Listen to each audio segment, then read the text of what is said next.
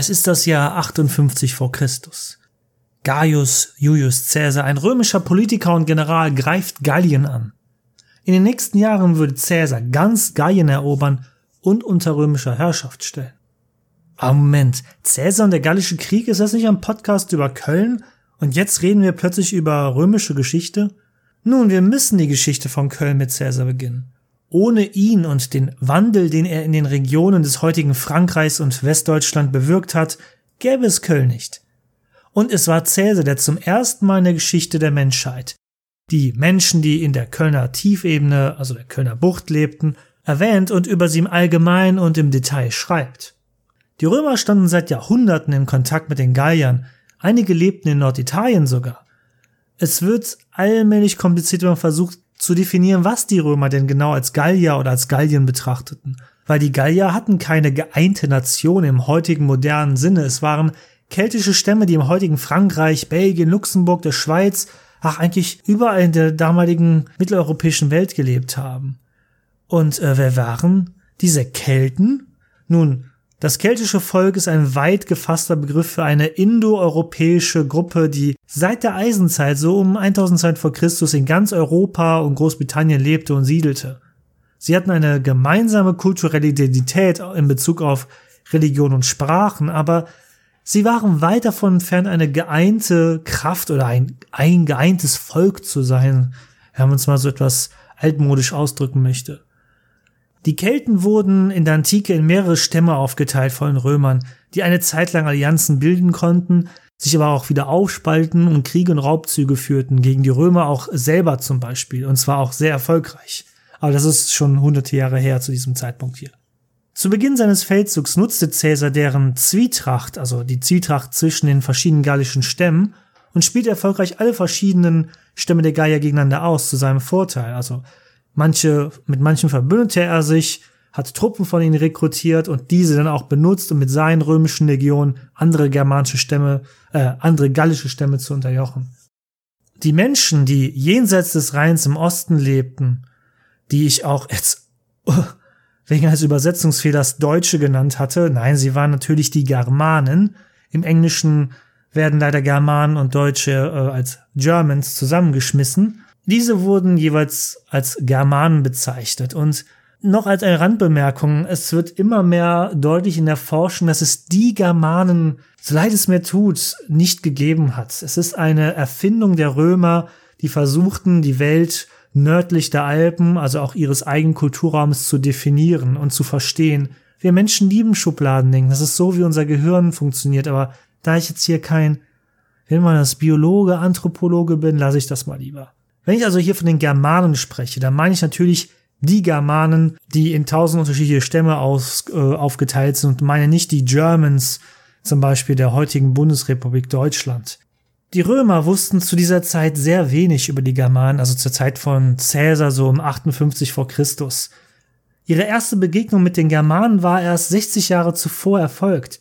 Und interessanterweise war es sogar Caesars Onkel, der maßgeblich daran beteiligt war, der große Feldherr Marius. Im Jahr 113 vor Christus kämpften erstmals einige germanische Stämme und ein römisches Heer gegeneinander. Die Römer überraschenderweise, zu ihrer eigenen Überraschung eher, verloren diese Schlacht und wurden von den Germanen, die ihnen 10 zu 1 auch in Zahl der Truppen überlegen waren, fast ausgelöscht. Auch die nächsten beiden Schlachten, die sie gegen diese beiden germanischen Stämme kämpften, es waren zwei, haben sie krachend verloren. Es führte zu einer richtigen Krise der damaligen römischen Republik, aber das nur am Rande. Aber von da an waren die Germanen in den Augen der Römer gefürchtete Krieger, aber zum Glück damals noch weit weg, nicht so wie die Gallier, die ja schon in Norditalien gesiedelt hatten.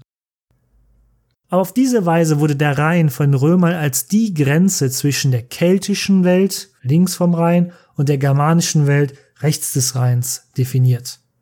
Und hier muss ich es noch einmal sagen, die Welt Damals, aber auch wie heute, ist weitaus komplexer gewesen.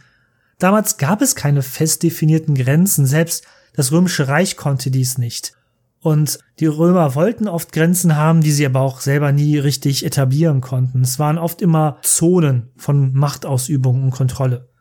Die Menschen in der Antike streiften umher und überquerten Flüsse, Berge und Täler, wann immer sie das Bedürfnis danach hatten. Da gab es jetzt nicht Grenzposten an Straßen, wo nach einem Pass gefragt wurden. Solche Völker wurden, oder solche Gruppen von Völkern, die umherzogen, wurden nur dann aufgehalten, wenn ein anderes Volk, ein anderer Stamm in dieser Gegend sie erfolgreich aufhalten konnte oder ihnen den Zugang verweigerten. Und mehrere Stämme der Germanen hatten bereits ihren Fuß auf die linke Rheinseite gesetzt und sich dort niedergelassen.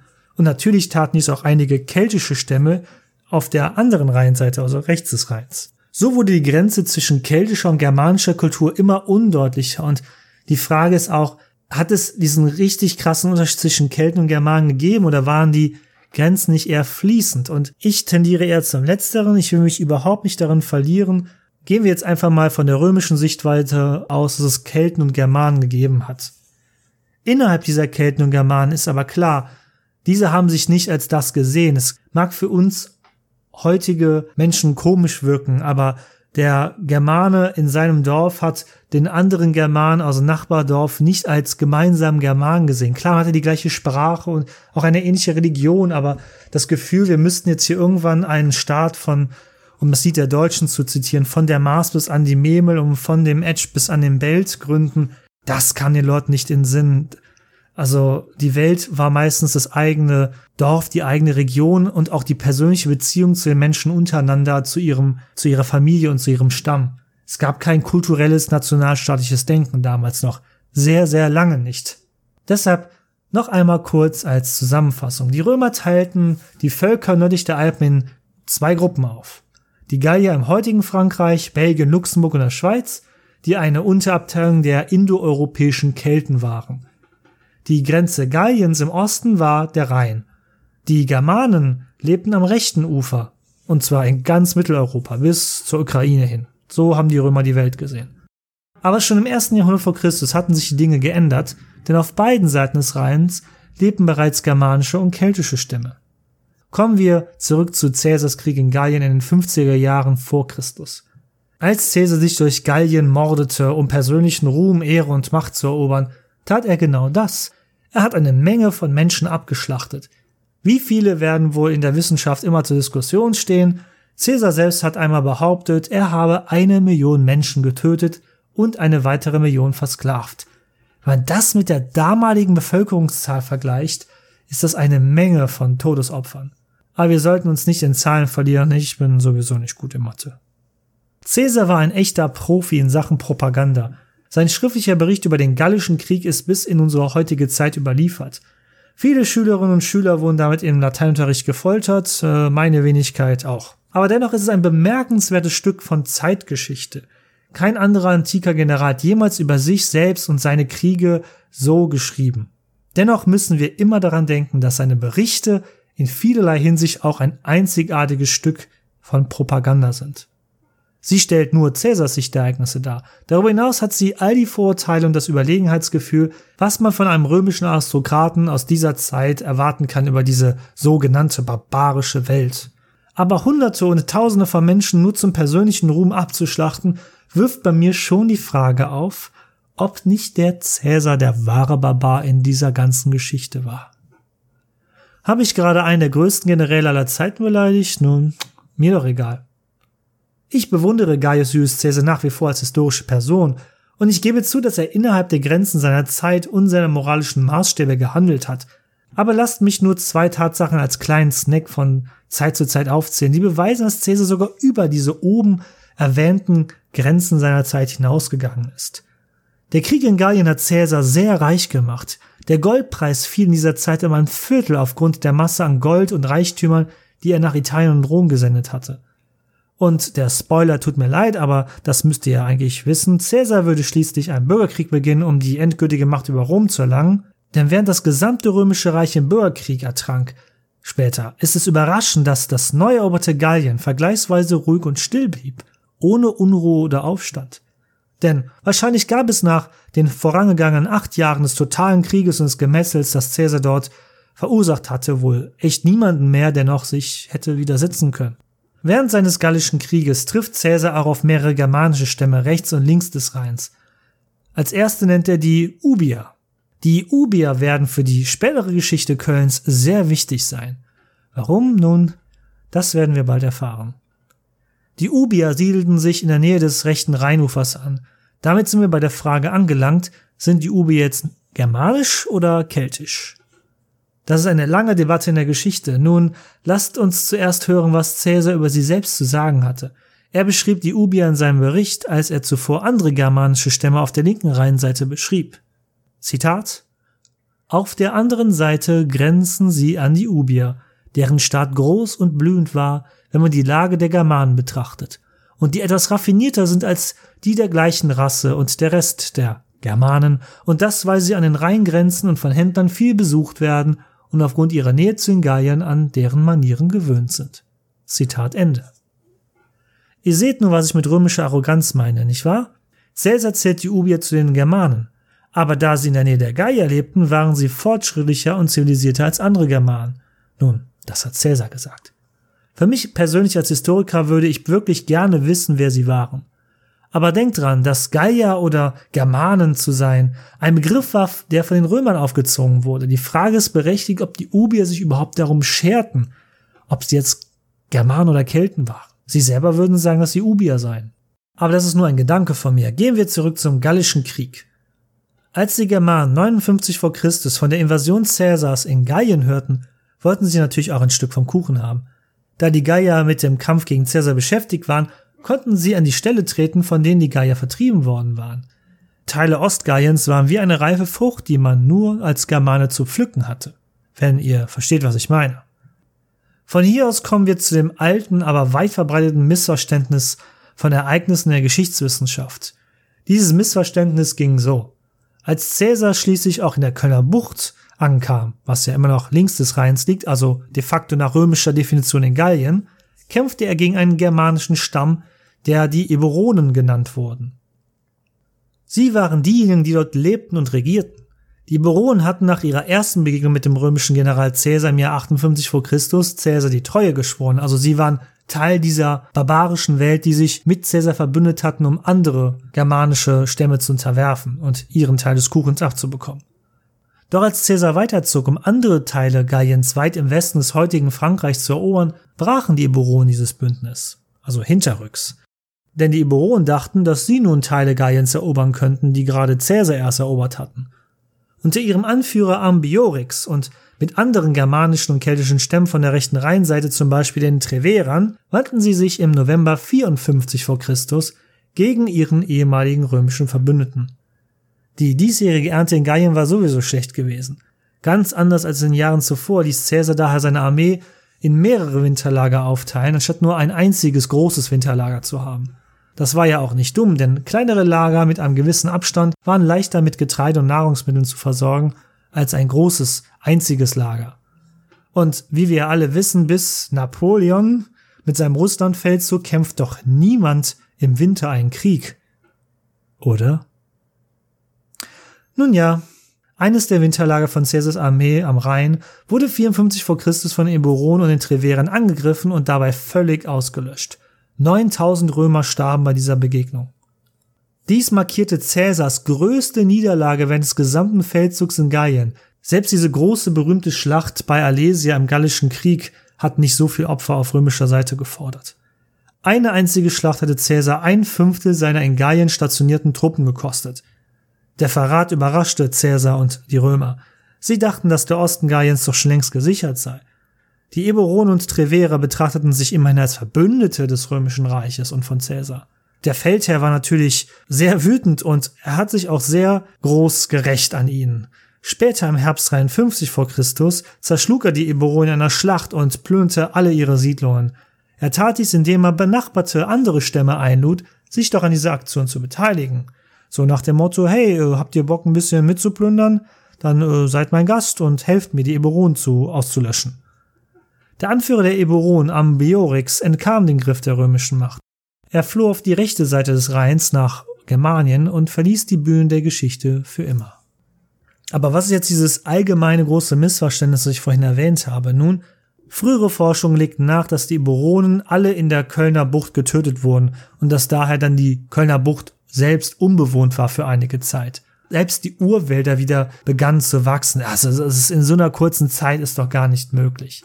Und das ist auch immer noch eine sehr weit verbreitete Meinung und viele auch heutige Publikationen drucken dies immer noch. Aber es wurden keineswegs archäologische Beweise gefunden, die diese Theorie stützen. Und es gibt eine Menge Abweichungen von der Geschichte. Erstens gelten die Eburonen heute als ein damals neu organisierter Stamm, der sowohl aus germanischen als auch keltischen Stämmen bestand. Und zweitens lebten sie nicht in der Kölner Bucht, sondern mehrere hundert Kilometer entfernt im heutigen Belgien und den Niederlanden. Ambiorix ist eigentlich ein Nationalheld in Belgien und sein Namenssuffix Rix klingt ziemlich keltisch und gar nicht deutsch. Und wenn ihr die Comics von Asterix und Obelix kennt, dann äh, wisst ihr bei einem X hinten dran, das muss immer ein Gallier oder zumindest ein Kelte sein. Es stimmt, die Eburonen wurden tatsächlich 53 vor Christus von Caesar vernichtend geschlagen, aber sie starben weder aus, noch wurde an ihnen ein Völkermord äh, angetan. Das hat Caesar mit anderen Völkern getan, aber nicht mit den Eburonen. Es wird angenommen, dass sie sich gerade als militärische Einheit nach dieser vernichtenden Niederlage aufgelöst hatten und sich dann anderen Stämmen angeschlossen haben, wie dies wohl oft in der Geschichte der Germanen geschehen ist. Die Bündnisse in der germanisch-keltischen Welt waren eben meist nicht von langer Dauer, jedenfalls noch nicht in dieser Zeit. Aber wie passen denn dann die Ubier in diese Geschichte? Nun, es heißt, dass kurz nach der Auslöschung der Eburonen die Ubier, die mit Caesar und Rom am besten befreundet waren, die leeren Räume in der Kölner Bucht einfach ausgefüllt haben. Das ist in der Tat nicht wahr, denn wir wissen jetzt, dass die Eburonen sich hier nie niedergelassen haben. Sie haben natürlich einen Machtbereich gehabt, der bis nach Köln ging, sicherlich, aber sie haben hier nicht dauerhaft gewohnt. Und äh, die Annahme, dass die Ubier die besten Freunde von Caesar waren, äh, das stimmt nicht wirklich, denn denn den Ubiern hätte fast das gleiche Schicksal ereilt wie den Eburonen. Es wird vermutet, dass die Ubier an der Revolte der Eburonen gegen Caesar sogar teilgenommen haben als Caesar nach dem Angriff auf das Winterlager, der ihn 9000 Mann gekostet hatte, Rache nahm, griff er dann nicht nur das Gebiet der Eburonen an, sondern er verfolgte auch das Ziel, deren Verbündete, dieses antirömische Bündnis, das sich dort gebildet hatte, zu zerschlagen. Deshalb wandte er seine gesamte Aufmerksamkeit den Treverern und ihren Verbündeten zu, zu denen aber auch denn eben die Ubier gehört hatten. Er wusste, dass die Treverer und ihre Verbündeten die Eburonen und ihren Führer Ambiorix unterstützt hatten, und daher war für Caesar klar, dass sie einen Preis zu zahlen hatten, dass sie sich mit der Weltmacht Rom angelegt hatten. Als Caesar das Land der Trevere angegriffen hatte, überquerte er danach auch den Rhein, um auch die Ubier einen über den äh, einen auf den Deckel zu geben.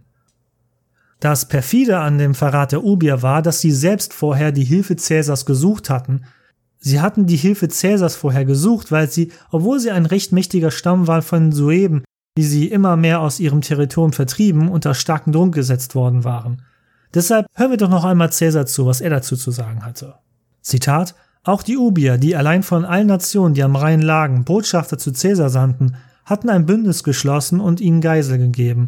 Sie baten ernsthaft darum, dass er ihnen Hilfe bringen würde, weil sie von den Sueben schwer unterdrückt wurden. Zitat Ende. Und später sagte er noch, Zitat, dass sie unter dem Ruhm und der Freundschaft des römischen Volkes sicher sein könnten. Zitat Ende. In Bezug auf Caesar sollten die Ubier also enge Verbündete von ihm sein. Aber sie haben ihn verraten. Naja, die preußische Treue ist halt noch 1700 Jahre entfernt. Es war wohl sicher, dass Caesar nun wie bei einem Amoklauf war und die Ubier auf seinem Weg zum größeren Stamm der Treverer zerquetschen wollte. Warum denke ich das? Nun, er hat eine Brücke über den Rhein gebaut. Nein, nicht ein bisschen hier ein paar Planken über ein kleines äh, Gewässer legen. Er hat eine richtige Brücke gebaut mit Fundamenten. Warum tat Caesar das? Nur so konnte er wie geplant die germanischen Siedlungen am rechten Rheinufer überfallen und plündern. Er hatte dies bereits vor zwei Jahren schon mal getan. Die Germanen, die in der Nähe des Rheins lebten, waren erstaunt und wirklich eingeschüchtert von der römischen Ingenieurskunst gewesen. Genau wie Caesar es auch beabsichtigt hatte. Noch schockierender für die Germanen war es, dass Caesar den Befehl gegeben hatte, die neu gebaute Brücke wieder abreißen zu lassen, als er mit seiner Armee nach Gallien zurückkehrte. Der Bau der Brücke und ihr Abriss war einfach nur eine reine Machtdemonstration der Römer. Was für ein Bossmove. Doch nun nutzte Caesar erneut eine neu gebaute Brücke, um in das Gebiet der Ubier zu gelangen. Auch hier hatten die Germanen die Ingenieurskunst gesehen und befürchteten, dass sie die endgültige Rache durch Caesar bekommen würden. Doch dann wurden die Ubier überraschend verschont. Caesar hatte gerade die Brücke gen Osten über den Rhein überquert, als sich Botschafter der Ubier an ihn wandten. Der römische General setzte sich mit ihnen zusammen und unterhielt sich mit ihnen. Sein Bericht über den Gallischen Krieg beschreibt kurzes Ereignis dieser Gespräche. Zitat Die Ubier, die zuvor Geiseln geschickt hatten und zu einer Kapitulation gekommen waren, schickten Botschafter zu ihm, um sich zu rehabilitieren, um ihn zu versichern, dass weder Hilfstruppen aus ihrem Staat zu den Treverern geschickt wurden, noch dass sie ihre Loyalität verletzt hatten. Sie bitten und beschwören ihn, sie zu verschonen, damit in seinem gemeinsamen Hass auf die Germanen nicht die Unschuldigen die Strafe der Schuld treffe. Sie versprachen, mehr Geiseln zu geben, wenn er es denn wünsche. Zitat Ende. Caesar schreibt dann, dass er überzeugt worden sei, dass die zusätzlichen Truppen für die Trevera nicht von den Ubiern, sondern von den Sueben, einem anderen großen Stamm der Germanen, geschickt worden seien die sich mit Caesar ebenfalls im Krieg befanden und auch gleichzeitig ja auch die Bedrohung für die Ubier darstellte. Caesar wusste es besser und die Ubier wussten es auch besser. Aber hier trafen zwei Kräfte aufeinander, die eben einen gemeinsamen Feind hatten. Der römische General wollte eben nur Ordnung und Ruhe am Rhein, damit er endlich seine Eroberung Gallien beenden konnte. Dazu brauchte er die Unterstützung loyaler, lokaler Stämme am Rhein. Caesar forderte daraufhin eine Unterwerfung der Ubier, der sie sofort nachkam. So blieben die Ubier von harter Bestrafung und einer sicheren Auslöschung verschont. Man kann jetzt mal raten, wie die anderen germanischen Stämme auf der rechten Rheinseite jetzt über die Ubier dachten. Sie waren sicherlich nicht allzu glücklich, das ist sicher. Das Leben für die Ubier am rechten Ufer würde also zu einem harten Leben werden künftig. Vorerst waren sie sicher, aber als Caesar dann weiterzog, war Rom und sein Schutz doch sehr weit weg. Die Dinge würden sich für die Ubier bald verschlechtern. Caesar hatte die Kölner Bucht zwar erobert, aber sein Schwerpunkt ging bereits auf andere Orte. Und kurz darauf musste er ja auch einen Bürgerkrieg um das gesamte römische Reich führen, um die ultimative Macht in Rom zu erlangen. Der ferne Osten Galliens und der Rhein waren weit, weit entfernt und nicht mehr in Caesars höchstem Interesse in seinen letzten Jahren. Die Römer ließen die Ubier nun zwar in Ruhe, aber es schien, dass die jüngsten Aktionen der Ubier keinen Nutzen machten. Die anderen germanischen Stämme um sie herum hassten sie wegen des Verrats, weil sie nun Untergebene der Römer waren. Ihr seht also, dass kurz vor der Gründung Kölns eine ganze Menge Dinge passiert sind. Lasst mich daher für heute Schluss machen. Ich glaube, das war ein ziemlich großer Inhaltsbrocken, den wir jetzt alle erstmal schlucken müssen. Das nächste Mal werden wir uns fragen müssen, ob es eine Rettung für die Ubier gegen die Bedrohung ihrer Nachbarn geben wird, denen sie sich ja jetzt nun ausgesetzt sehen. Und inwieweit sind denn die Ubier für die Gründung Kölns wichtig? Nun, das werden wir natürlich alles in der nächsten Folge entdecken. Deshalb hoffe ich, bleibt ihr meinem Podcast treu, empfehlt mich weiter und wie man in Köln sät, Marit Jod.